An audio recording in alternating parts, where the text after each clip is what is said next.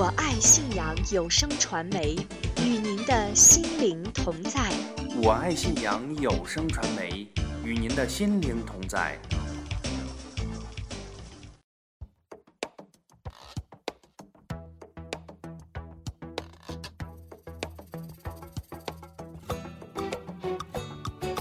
发现美，传播美，爱生活，爱真理，我爱信仰。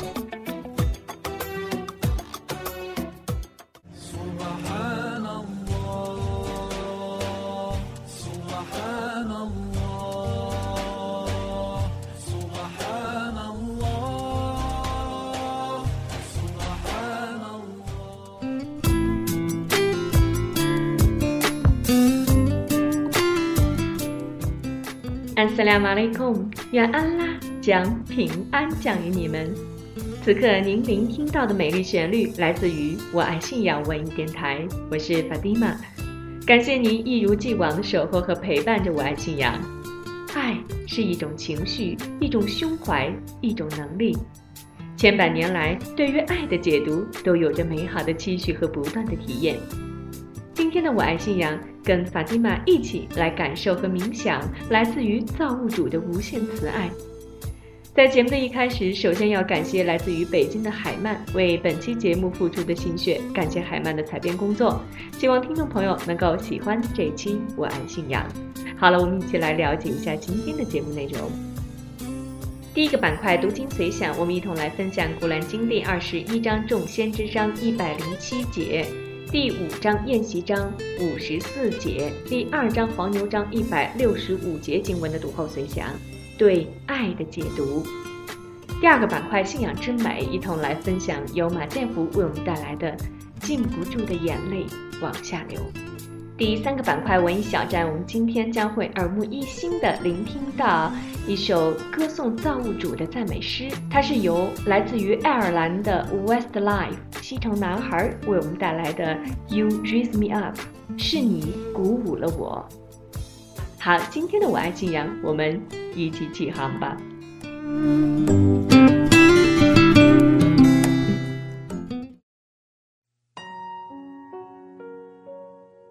亲爱的听众朋友，欢迎收听《读经随想》。今天的《读经随想》，我们一同来分享到的是《古兰经》第二十一章众先知章一百零七节，第五章宴席章五十四节，第二章黄牛章一百六十五节经文的读后随想，对爱的解读。好，我们一同先来聆听经文的启示内容。《古兰经》第二十一章一百零七节：我派遣你，只是为了慈爱众世界。《古兰经》第五章五十四节：真主喜爱那些民众，他们也喜爱真主。《古兰经》第二章一百六十五节。信道的人们对于敬爱真主尤为恳挚。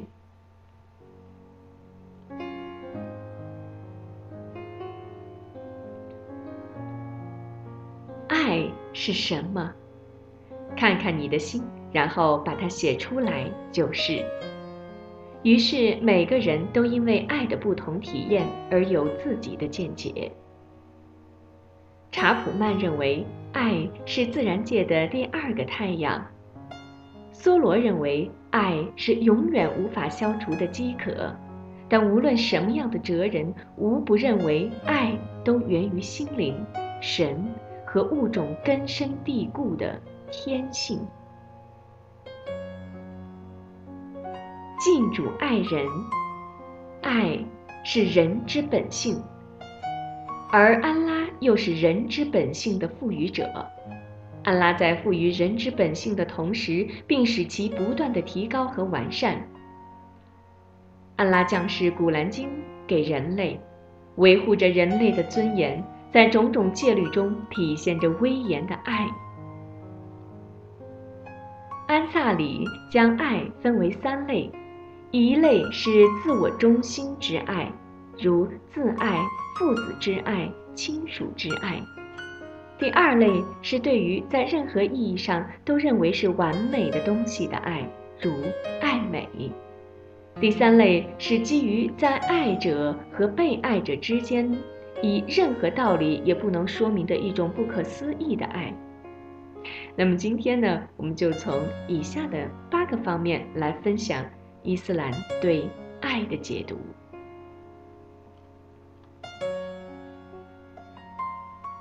爱与穆圣，先知曾经如此阐述自己的神圣使命：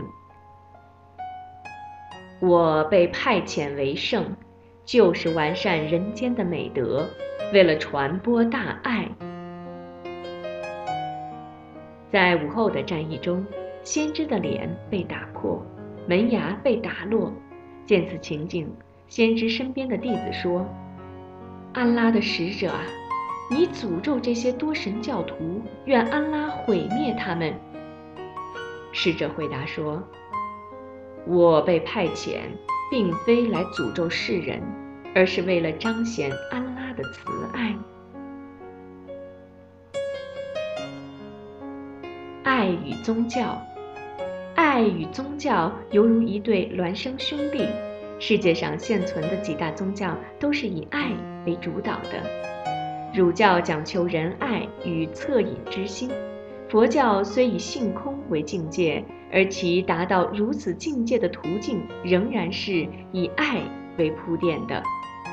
而尼采认为，基督教就是爱的宗教，伊斯兰教更不例外。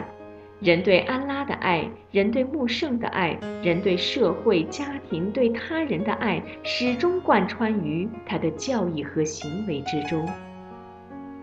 伊斯兰是两世并重的宗教，今世为后世的栽种场，在今世通过对安拉的认识与了解而博得安拉的喜悦，目的是为后世的乐园。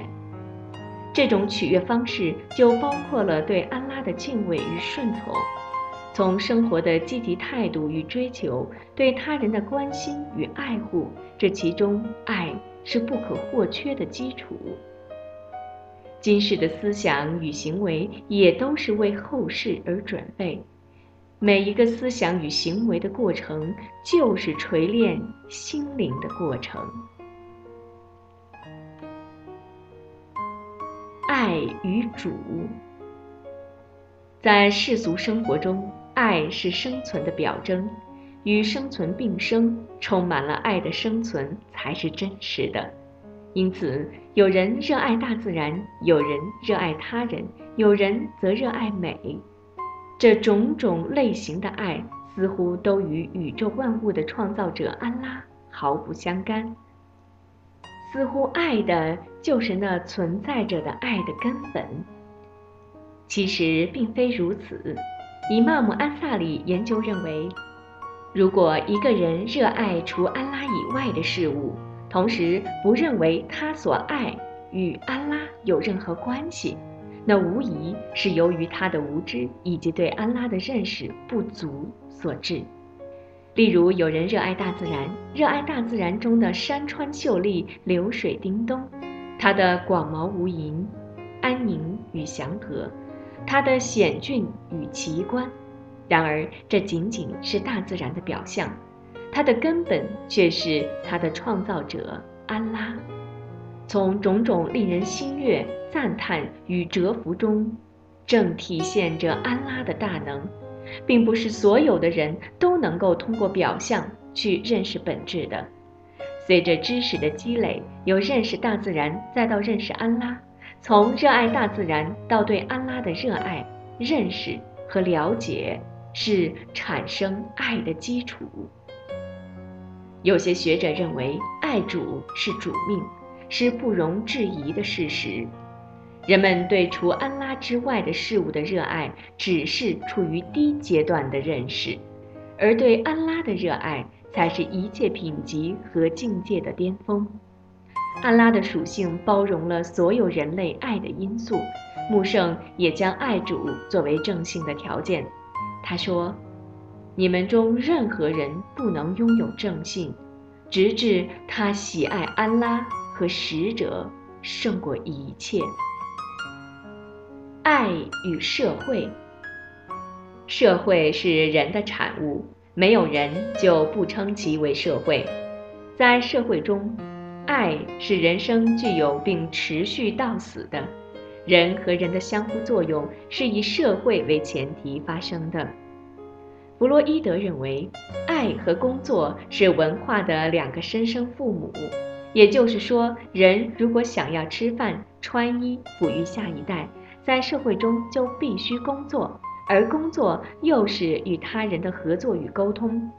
合作与沟通的过程就是一个爱的过程。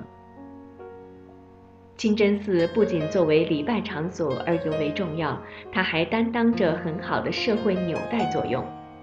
一日五次的礼拜意味着一日五次的相见与问候，一年一度的朝觐活动，几百万穆斯林互带着异地的消息，在那一刻领悟穆斯林的共同性。天课制度，也就是伊斯兰富人对穷人的一种济贫税。天课制度拉近了穷人与富人的距离，使得穷人与富人间有了必不可缺的友谊关系。安拉创造了不同肤色的人类，以便人类的相互认识。认识的过程，也就是爱的过程。爱与婚姻，婚姻的缔结意味着家庭的诞生，家庭又是社会的组成分子。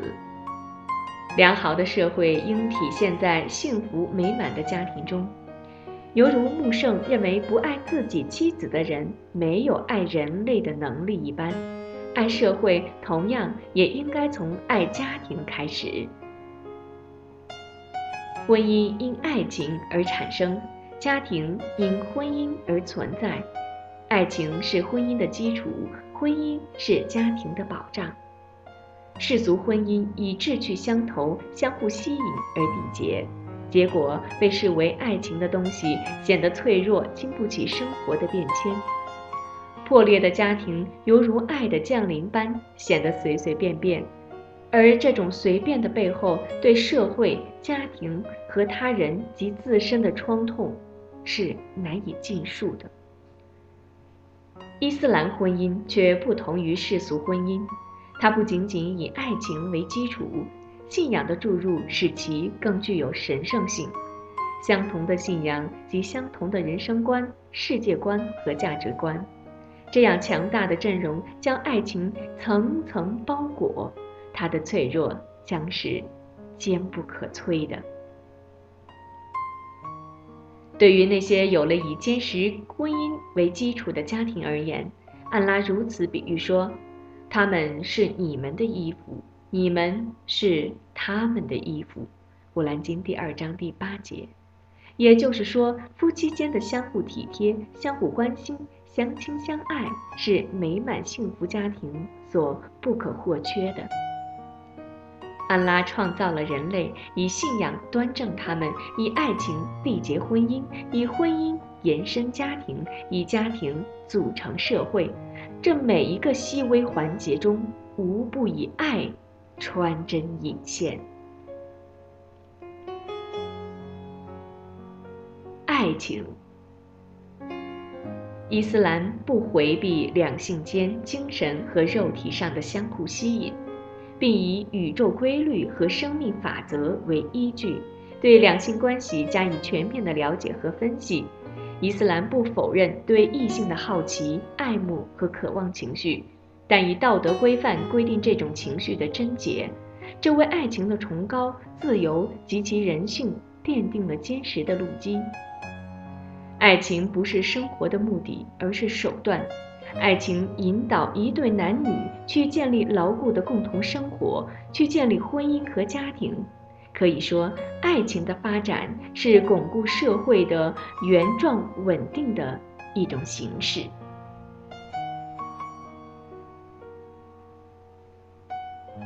友谊，如果说爱情是两性间的产物，友谊则是无性别之分的。伟大的友谊同样不亚于伟大的爱情。如果说爱情是激情的产物，友谊则是时间的产物。随着时间的流逝，友谊也在加深。在伊斯兰中，友谊如同婚姻一般被上升为信仰的阶层。对他人的友爱，对邻里的关心，都被视为取悦安拉的有效途径。如《古兰经》中说：“当优待亲属，当连续孤儿，当救济平民，当亲爱近邻、远邻和伴侣，当款待旅客，当宽待奴仆。”《古兰经》第四章三十六节。这些又被视为善行。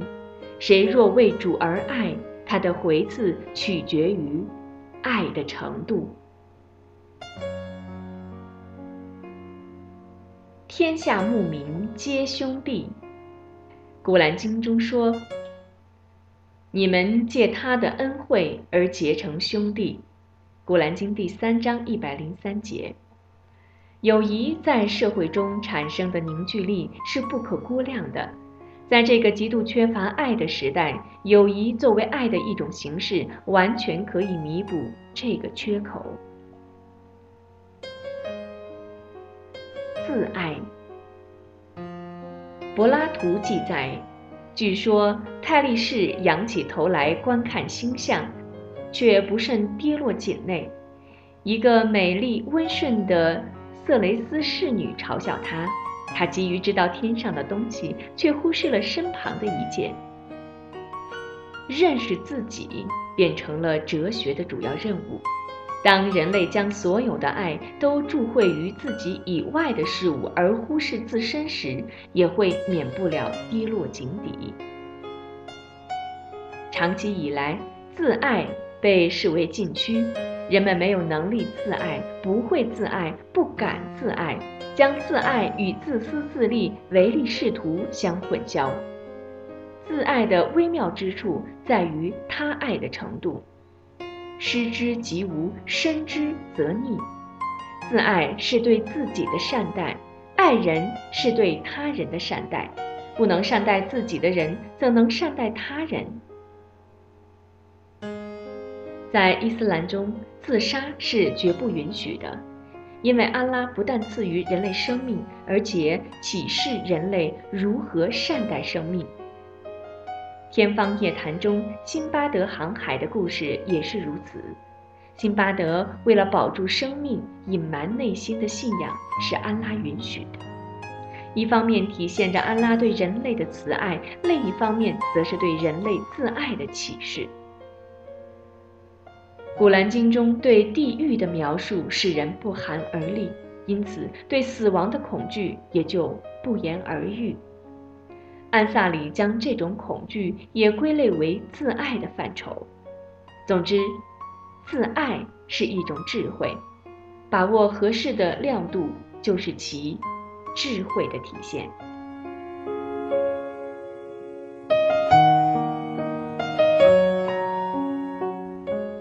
刚才我们聆听到的是对爱的解读，从爱与穆圣、爱与宗教、爱与主、爱与社会、爱与婚姻、爱情、友谊、自爱八个方面解读了爱的含义。爱所蕴含的丰富细腻的博大智慧，置身于其中的人，无论付出与回报，定会获得完满的人生享受。我爱信仰文艺电台节目收听渠道：一、我爱信仰官方网站三 w 点 i love iman 点 com；二、关注微信平台我爱信仰，回复节目名称即可获得节目播放页面；三、请在荔枝电台官方网站和喜马拉雅官方网站搜索我爱信仰订阅节目；四。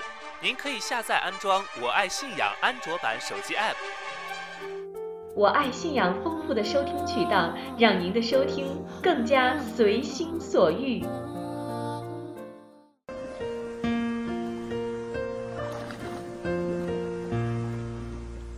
各位正在聆听“我爱信仰”节目的听众朋友，大家好。现在呢，我们将进行这次节目的第二个板块——信仰之美。那么这个板块呢，我们都会分享到一些朋友的信仰方面的心路历程。今天呢，我们将会聆听来自于马建福先生带来的《禁不住的眼泪往下流》。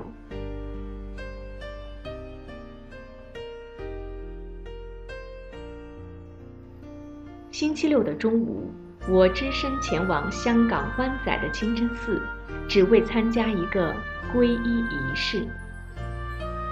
那天来的人比较多，很多是来自印尼和菲律宾的穆斯林女性，她们大多数都是在香港人家里做佣人。据旁边的一位朋友说，今天皈依的女孩都是菲律宾人。她们以前有的信仰天主教，有的信仰佛教或者基督教，不知什么原因，现在他们强烈的要求皈依伊斯兰教，而且已经得到家人的同意。另外两位，一位是香港华人小伙，一位是加拿大人。这些来自东南亚的女子为什么会在香港这个所谓的花花世界重新紧握信仰的绳索呢？一位菲律宾女孩的话让我震撼。她说：“虽然和香港人接触多，但人与人之间的心灵距离太远，经常孤寂地渴望找到一个心灵的归宿，让自己有所依靠地活着，而不仅仅是为了赚钱养家糊口。”仪式结束后，我结识一位兄弟，他刚刚得到的名字是苏莱曼。至于他的中文名字，至今我也不知道。其实，在水房洗大净时，我已经看到他了。当时有一位巴基斯坦老人在检查他是否真的会洗大净。苏莱曼一副认真的样子。等皈依仪式开始时，我才知道，楼下水房碰到的小伙子就是今天皈依的主角之一。皈依。很多人都会稀奇地说，当穆斯林要刷肠子、洗肚子什么的，其实根本没有。菲律宾女孩早就准备好了，她坐在椅子跟前，身穿宽松带有花纹的长袍，头上戴着盖头，恭敬严肃地按照杨阿訇的指引进行皈依仪式。杨阿訇念了一段古兰经，给女孩起了穆斯林女子的经名法对曼。然后让女孩念清真言：“万物非主，唯有真主。穆罕默德是真主的使者。”以证明他已经掌握了一些伊斯兰教基本知识，并从口头上承认对伊斯兰的接受。女孩念完，站起来，面向亲朋好友说一声 “salam” 问候。阿訇把事先准备好的礼物——古兰经、礼拜毯、头巾等交给女孩。女孩表达了谢意之后，阿訇便宣布仪式完成。在座的人都算是女孩皈依的见证人，他们用不同的方式向女孩表示祝贺。诚如杨阿红先前说的，仪式说起来就是按照穆斯林的洗浴顺序进行身体的洁净，然后得到一个精明，再从口头上承认和接受皈依就可以了。轮到苏莱曼。杨阿红让他说精名，他说自己的名字是老人给取的，苏莱曼。杨阿红让他念清真言，苏莱曼一字一句地念了清真言，接着香老送给他一本古兰经、一张礼拜毯和几本伊斯兰教方面的书。完成仪式，几位亲朋马上簇拥过来，握手的、拥抱的、亲吻的。苏莱曼被这种热情深深地感动了，眼泪汪汪地接受着每一个人的祝福。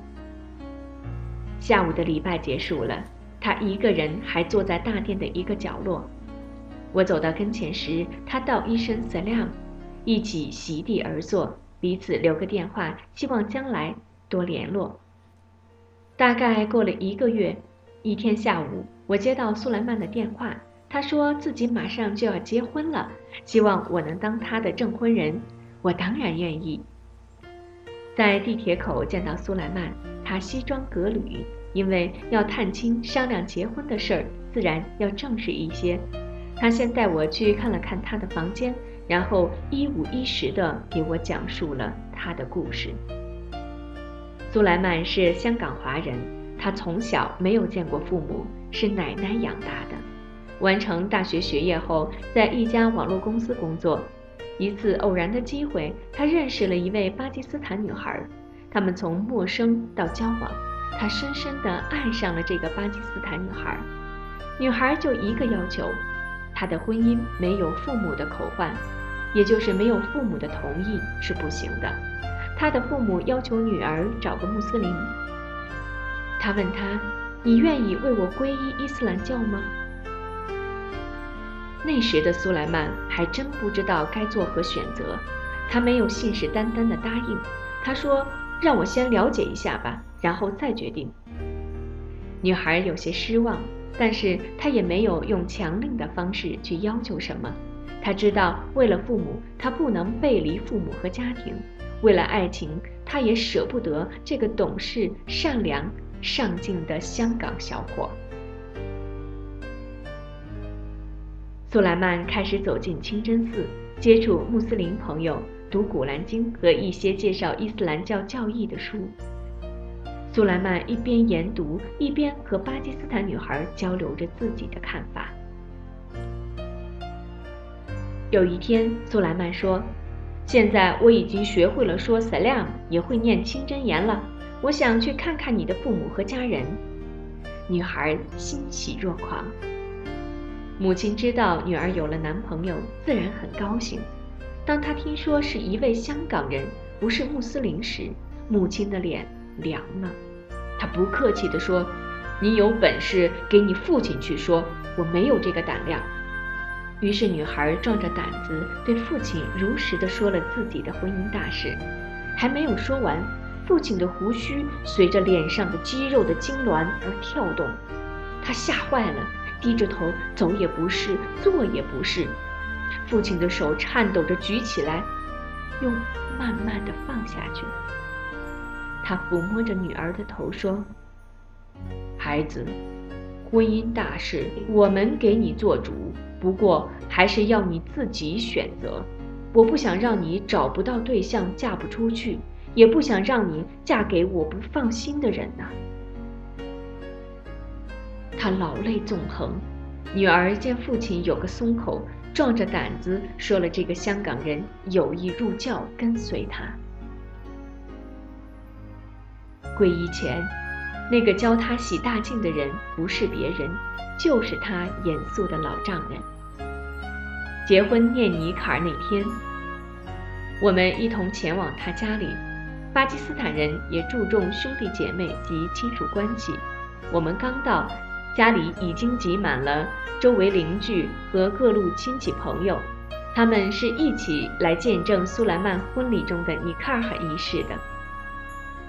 杨阿红说：“现在开始念吧。”女孩的父亲便拿出存放在柜子中有了岁月的《古兰经》，放到桌上，再拿出一个小香炉，燃起一根印度香，浓郁的香味弥漫在整个屋子里，给人一种神圣的感觉。苏莱曼双膝跪在地上，低着头跟随杨阿红念出一句一句证词。苏莱曼跟着念着，声音有些微颤，可能是一种激动，也可能是被身边老父亲的泪水给感动的。女孩的父亲一句一句地听着阿红和苏莱曼的证词，眼泪从眼角涌出，掉在胡须上，抖落掉，又流下来。在每一句证词中，老人有力地抬一下手，似乎要拦挡，又要鼓励。我知道，作为父亲，那是一种难以自控的行为。尼卡尔证婚仪式结束了，家人端上来各式甜点和奶茶，女孩父亲给杨阿红和在座的亲戚让着吃，自己却干瘪着嘴唇，难以下咽。女孩父亲还拿出《古兰经》，把彩礼的意义和男子应该尽到的义务说了一遍。他接着说：“那些我都不要，只要你能对我女儿好，其他什么都不要。”苏莱曼默默地点着头，也很坚决的样子。该走了。我带着新郎官和新娘子上了车。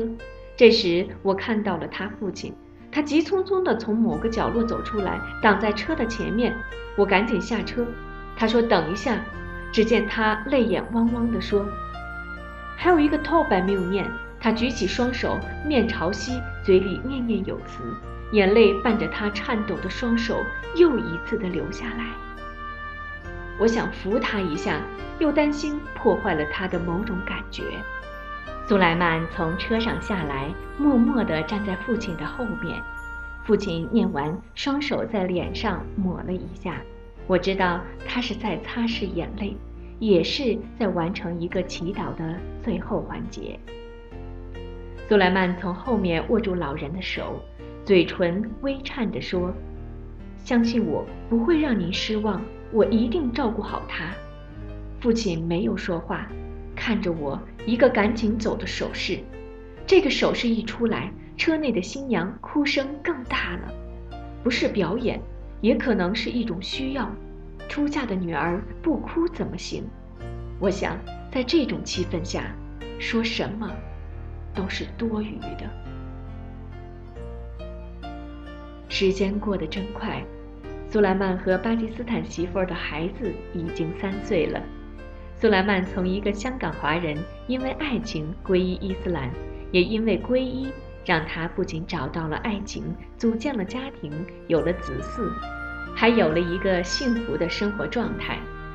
苏莱曼说：“人还能怎么样？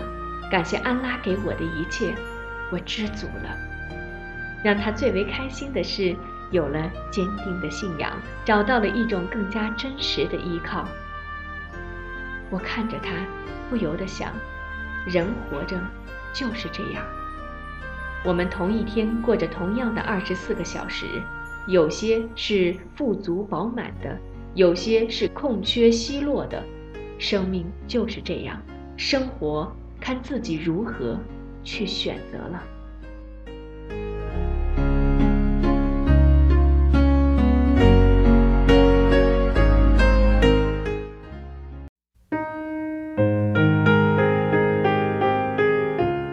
亲爱的听众朋友，您好！您现在收听到的是《我爱信仰》节目，我是法蒂玛。现在呢，我们将进行今天节目的最后一个板块——文艺小站。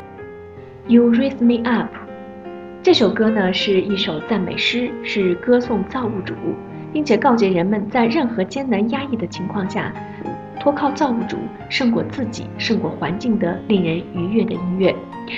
间奏的风笛呢，更是让人深陷音乐深海之中无法自拔。作为少有的励志和感恩音乐，最后的合唱气势磅礴、坚定有力。那么中文的意思呢，可以简单的翻译为“是你鼓舞了我”。这是一首由 New Age Music 乐队的 Secret Garden，也就是神秘园演唱的歌曲。那么，You Raise Me Up 这首歌曲呢，迄今为止至少已经被全球一百多位艺人翻唱过。那么毕竟是经典，就像，呃，中国的《月亮代表我的心》一样，总会有新人来翻唱，却总也听不厌的类型。那么如今呢，这首 You Raise Me Up 已经。在世界上用不同的语言录制了一百二十五次之上。那么今天我们将要分享到的是来自于爱尔兰的风靡全世界的组合，啊，Westlife，就是西城男孩，在二零零五年发行的专辑《Face to Face》中收录的他们所翻唱的这一首《You Raise Me Up》，是你鼓舞了我。When I am down and oh my soul so weary. When troubles come and my heart burden me And I am still and wait here in the silence until you come and sit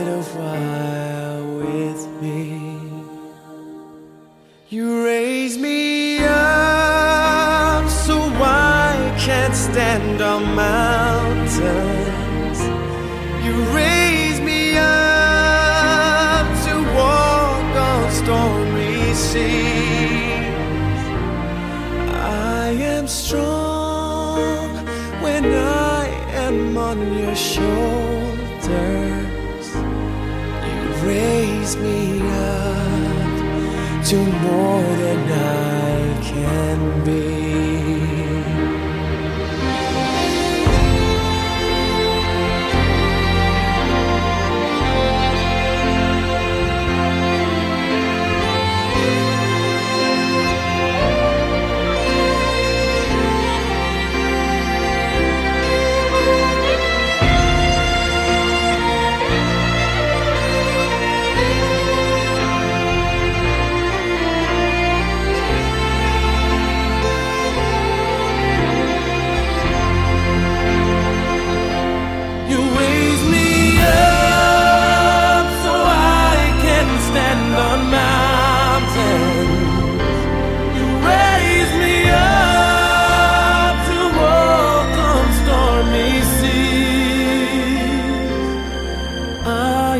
Strong when I am on your shoulders.